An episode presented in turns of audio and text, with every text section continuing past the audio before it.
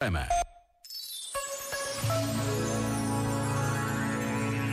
Quem é lento no autoconhecimento é rápido no julgamento.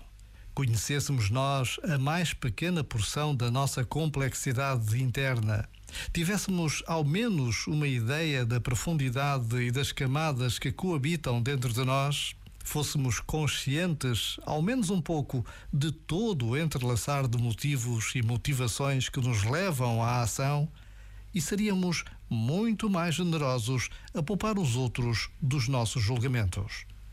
Já agora, vale a pena pensar nisto. Este momento está disponível em podcast no site e na app.